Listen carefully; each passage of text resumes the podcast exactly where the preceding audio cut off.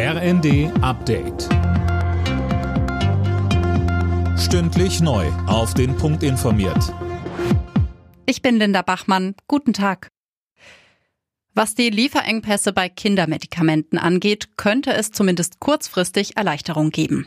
Sönke Röhling, Gesundheitsminister Lauterbach hat sich mit den Krankenkassen auf eine Lösung geeinigt. Ja, hat er bereits vor einigen Wochen angekündigt, etwas gegen die Probleme machen zu wollen. Und jetzt hat er die Krankenkassen mit ins Boot geholt. Ergebnis für Februar, März und April werden die Festbeträge für bestimmte Medikamente ausgesetzt. Heißt, die Pharmafirmen können mehr für die Medizin verlangen und das soll eben Anreize schaffen, dass sie auch mehr produzieren. Das Ganze kann aber nur eine Zwischenlösung sein, heißt es. Nachhaltig sei das nicht.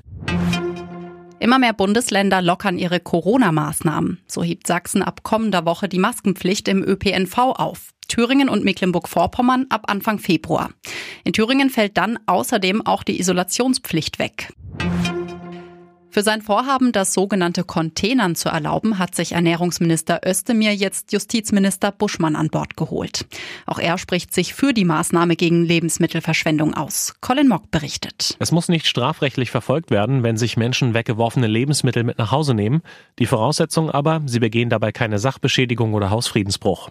Wer zum Beispiel ein Schloss knackt, muss weiter mit einer Strafe rechnen. Wer aber einfach in den Müllcontainer greift, nicht.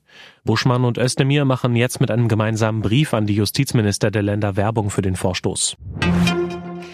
Klimaterroristen ist das Unwort des Jahres. Das hat die Jury aus Sprachwissenschaftlern der Uni Marburg bekannt gegeben.